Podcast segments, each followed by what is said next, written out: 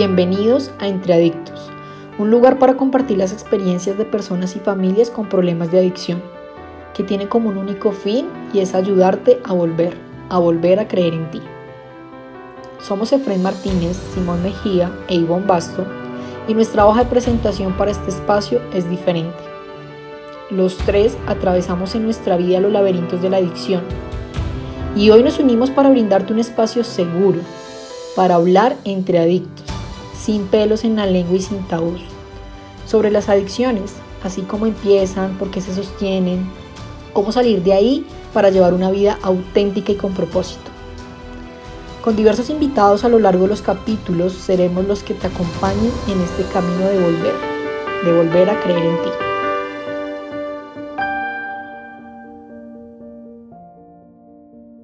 Hola a todos, bienvenidos a un capítulo más de Entre Adictos. Les habla Ivonne Basto y hoy tenemos un tema y una invitada muy especial. Alejandra es una egresada de la Casa de Adultos. Hace unos capítulos anteriores eh, ella nos acompañó desde su experiencia y hoy está de nuevo con nosotros. Alejandra, bienvenida. Gracias por estar acá en Entre Adictos de nuevo. Esta es tu casa. Y hoy tenemos un gran tema que es el auténtico valor. Quise tocar este tema contigo Alejandra porque muchas veces en consumo activo el miedo, la sobreconfianza, los pensamientos de tener control frente a las sustancias desdibujan realmente la posibilidad de generar cambios. Muchos pensábamos que éramos valientes porque estábamos haciendo lo que queríamos o muchas veces nos sentíamos miedo. Y en ese camino de creer que estábamos haciendo las cosas bien, tapábamos nuestros sentimientos con el tema de las sustancias, con todo el tema de compulsión, y nos convencíamos de que éramos valientes, personas duras, que nada nos iba a derrumbar o que manejábamos las situaciones de la mejor forma. Hoy el tema de auténtico valor va para esas personas que están pasando por el consumo activo y tienen esa duda si realmente hay una posibilidad de cambio. Hoy es un tema donde impulsamos buscar el valor que tiene la vida sin sustancias. ¿Cómo se puede vivir hoy estando limpios y en recuperación? Alejandra, bienvenida. Hola Ivonne, muchas gracias por invitarme de nuevo. Yo pues eh, soy Alejandra y soy egresada del de la casa de adultos del, colectivo. Eh, yo me siento muy, muy contenta de poder hablar contigo sobre este tema. Eh, la verdad que yo me reconozco desde chiquita como una persona miedosa, ¿no? Aquí estamos hablando del auténtico valor, como yo lo entendería como hablar de coraje, ¿no? Hablar de, de, de por qué yo sentía siempre tanto miedo y cómo acallaba el miedo. Y, lo sentía desde antes de beber y ahora que, que llevo ya unos meses de total y continua abstinencia, sigo teniendo miedo, pero, pero pienso, pienso en las lecturas y ahí dice como, no, no pasa nada de tener miedo, lo importante es que el miedo no te paralice. Yo, como te digo, desde niña era, era muy temerosa de cosas reales y de cosas imaginarias y lo que pasó cuando yo empecé a consumir es que cuando creía todavía que lo controlaba, me sentía más a gusto conmigo y sentía que tenía cosas importantes que decir y el, y el alcohol me daba el valor para poder hacer eso. Y conforme fue cronificándose mi, mi consumo de alcohol, eh, lo que pasó es que apagó todos mis sentimientos, apagó también mis miedos y entonces cuando yo miro hacia atrás digo, es increíble que yo esté aquí completa, que no me haga falta nada porque porque era temeraria, ¿no? Era temeraria me puse muchas veces en circunstancias de vulnerabilidad que uno dice, estoy segura que, que mm, una persona incluso, digamos, en, sus cinco sentidos, eh, armada, eh, con yo no sé, con todo, digamos que Bruce Willis en Duro de Matar, lo pensaría dos veces, lo pensaría dos veces, ¿no? Porque, porque yo simplemente ya no, no tenía la capacidad para pensar en otra cosa que no fuera consumir y estando consumida quería más y, y, y, y ya nada me importaba. Entonces yo salía a cualquier hora, tomaba cualquier cosa, estaba con cualquier tipo de persona. Eh, y perdí ese sentido de o esa capacidad de protegerme que para eso también sirve el miedo. El miedo también me está dando una alerta sobre cosas que yo tengo que estar percibiendo. No, ya no tenía, no pasaba nada. Eso es, eh, e, es muy triste que en el consumo se pierda también incluso la capacidad de autoprotegerse a uno mismo. Bueno, Aleja, qué, qué gran introducción que das a nuestro capítulo, porque mm, Pensaba mucho al escucharte cómo, cómo ese miedo en consumo activo se disfraza de valentía o de acciones concretas que lo llevan a a hundirse más.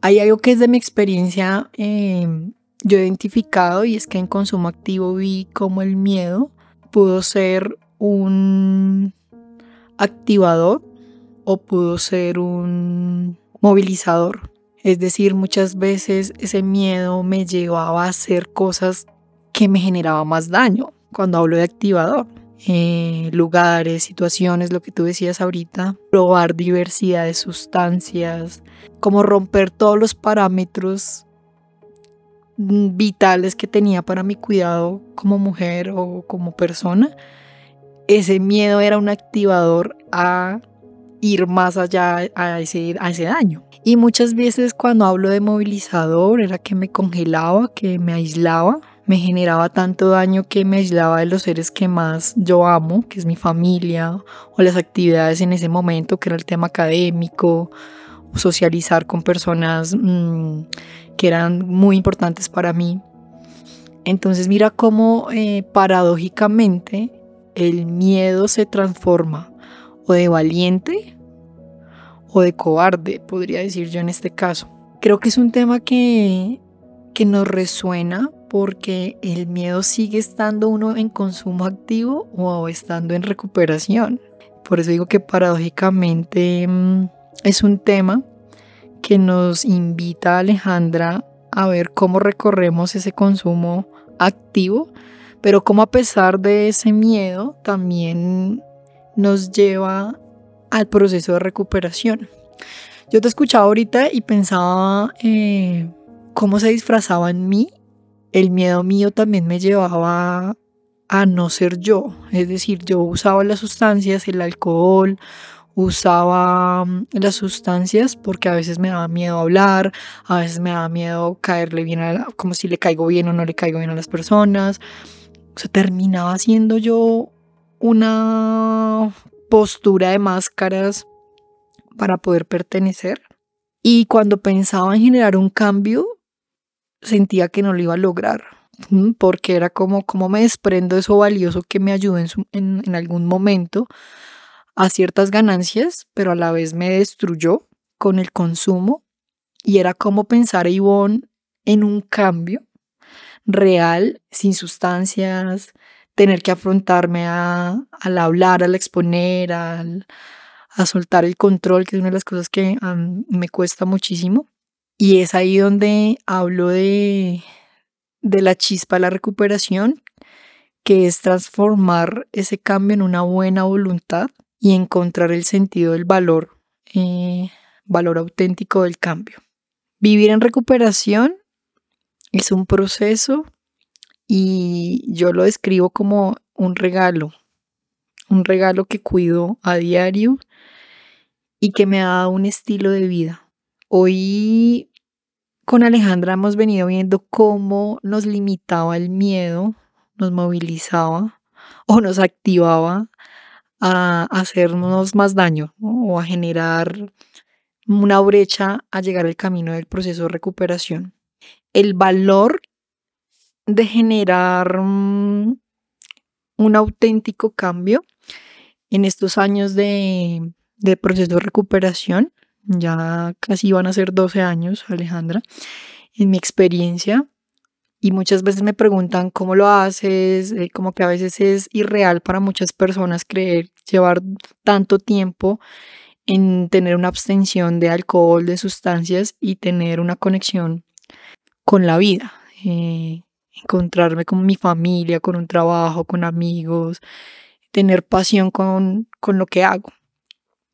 Y realmente es un proceso que, que es diario, que es un proceso de pedir ayuda, es un proceso de, de soltar esos miedos de los cuales veníamos hablando. ¿Qué implica estar en proceso de recuperación y encontrar un auténtico valor para estar bien para ti, Alejandra? ¿Tú cómo ves este, este cambio ya del miedo que nos lleva a vivir mal? ¿Cómo nos transforma? ¿Cómo el miedo nos lleva a vivir bien?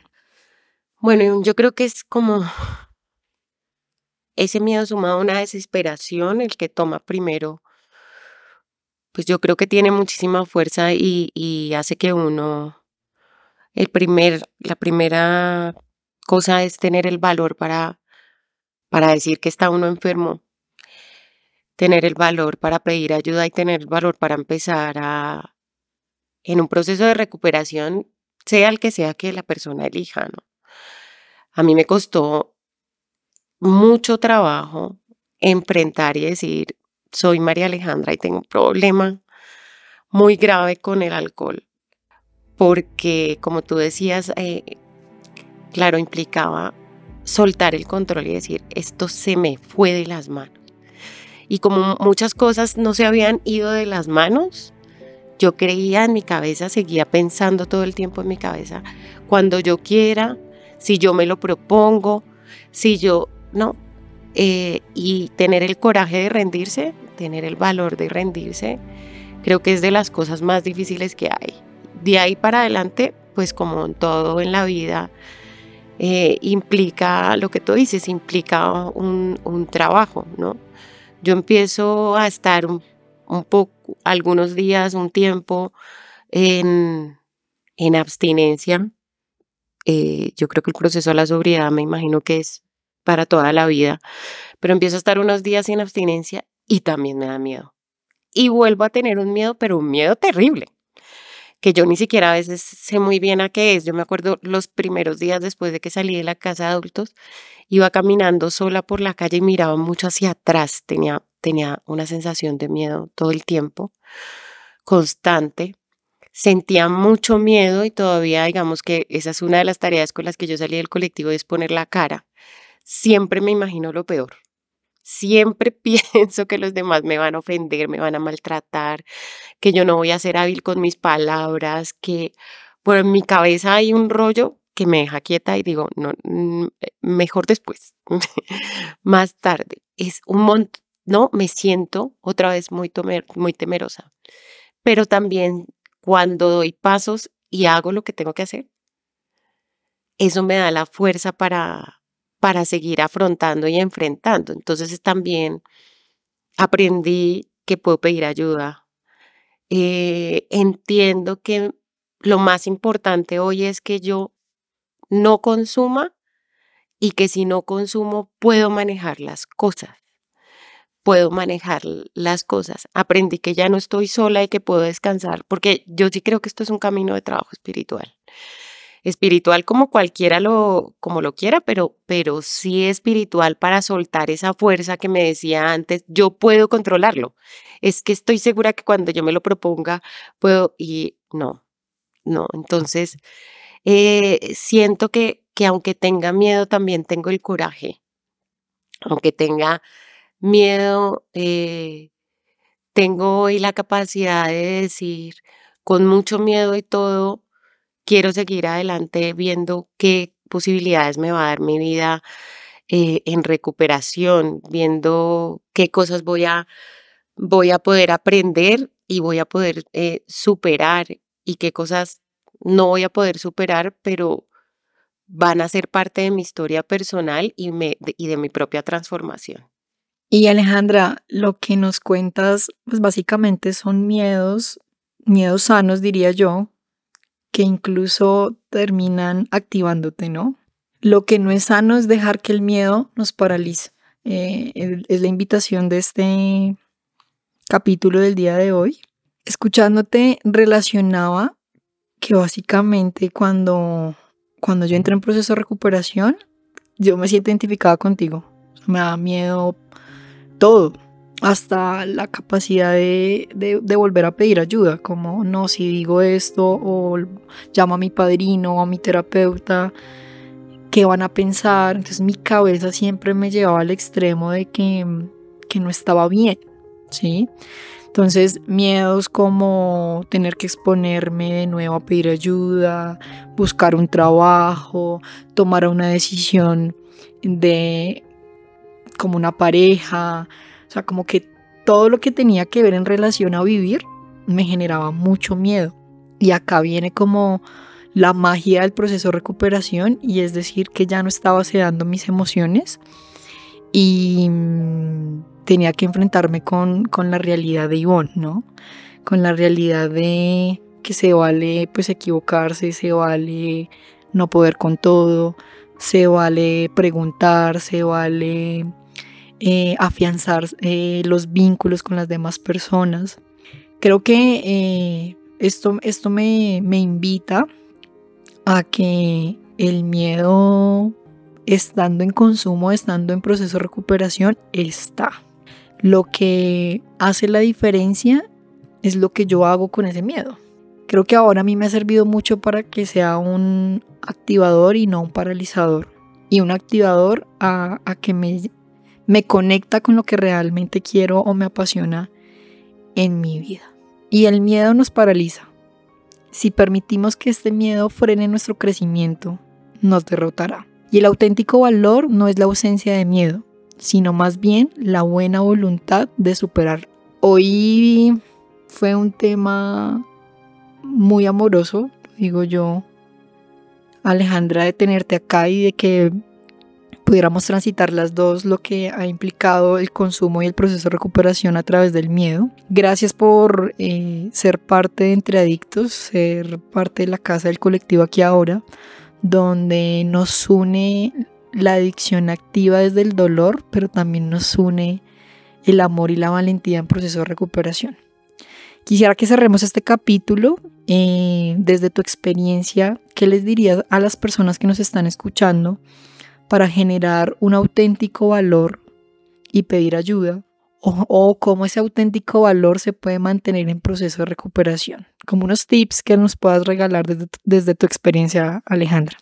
Bueno, nuevo Ivonne, muchísimas gracias por permitirme tener estas conversaciones contigo. A mí me sirven un montón. De hecho, me dan, me, dan miedo, me da miedo estar aquí, me da miedo, lo que quiero decir es que me, me da miedo pensar lo que los demás van a decir. Me da miedo pensar que otras personas me van a reconocer. Qué gracioso es que yo te, igual estoy haciéndolo acá, estoy haciéndolo con mucho gusto y estoy haciéndolo muy amorosamente, hace parte del trabajo que, que implica tener un día, un día en recuperación. Eh, y quería decir que es muy gracioso que yo diga como, ay, a lo mejor alguien escucha mi voz y me reconoce y sabe quién. Pero cuando yo tomaba y estaba completamente perdida y desconectada del mundo, que es quién sabe cuánta gente me reconoció, me vio, intentó ayudarme, eh, abusó de mi confianza, ahí se me quitaba el miedo. Yo creo que lo primero es que hoy me vuelvo a reconciliar con el miedo como una, como una emoción que me da información sobre algo, algo de mí misma o algo del entorno y yo puedo abrazarlo.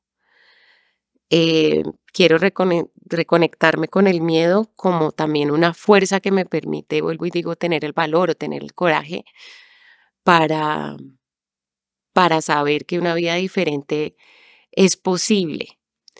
Y eso implica que, que yo trabajo con otros, que me dejo ayudar, pero que a pesar de que tenga miedo, lo hago. Tomo acción sobre eso. Pero también sé que como ya no depende solo de mí, no está solo en mis fuerzas, no, no es una cuestión con la que yo tengo que pelear, soy capaz de ser amorosa con mis temores y compasiva conmigo misma, también con mis temores, y entonces me veo y veo cómo aprendí en, el, en el, colectivo y, y pienso mucho en eso, me veo desde mi lado luminoso y también me veo desde mi sombra y abrazo los dos. Hoy, hoy siento miedo y tengo muchos retos hacia adelante, pero, pero qué bonito sentir, sentir las cosas buenas y las cosas malas, qué bonito volver a sentir y eso me dice que estoy aquí, que estoy viva y que tengo posibilidades. Y si hay posibilidades, pues ah, también hay esperanza, dicen ustedes.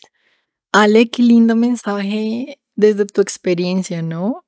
Antes de cerrar este capítulo, me encanta que hayas logrado como expresar que estar acá implica miedo, ¿no? Eh, implica mm, hacerte dueña de ti y, y decirle la cabeza, no importa quién me escuche, quiero pasar un mensaje. Y lo digo así porque mm, muchos de esos miedos también son parte de los míos, ¿no? ¿Cómo va a salir? ¿Qué voy a decir? Estructurar muchas veces eh, los temas.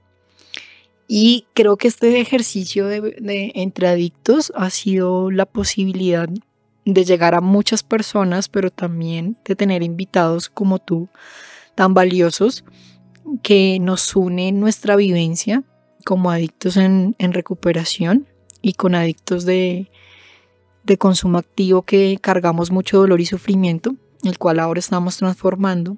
Y a pesar del miedo, eh, sí a la vida, y a pesar del miedo, sí me enfrento a un micrófono, y a pesar del miedo, sí me expongo para poder llegar y tocar la puerta a muchas personas que requieren esta ayuda o que requieren sentirse identificados, que no están solos y que somos muchos, muchos los que pasamos este tipo de experiencias en la vida, pero también somos muchos los cuales sumamos a la posibilidad de generar un cambio y conectarnos con la vida. Así que muchísimas gracias Aleja por, por aceptar mi invitación, por estar acá.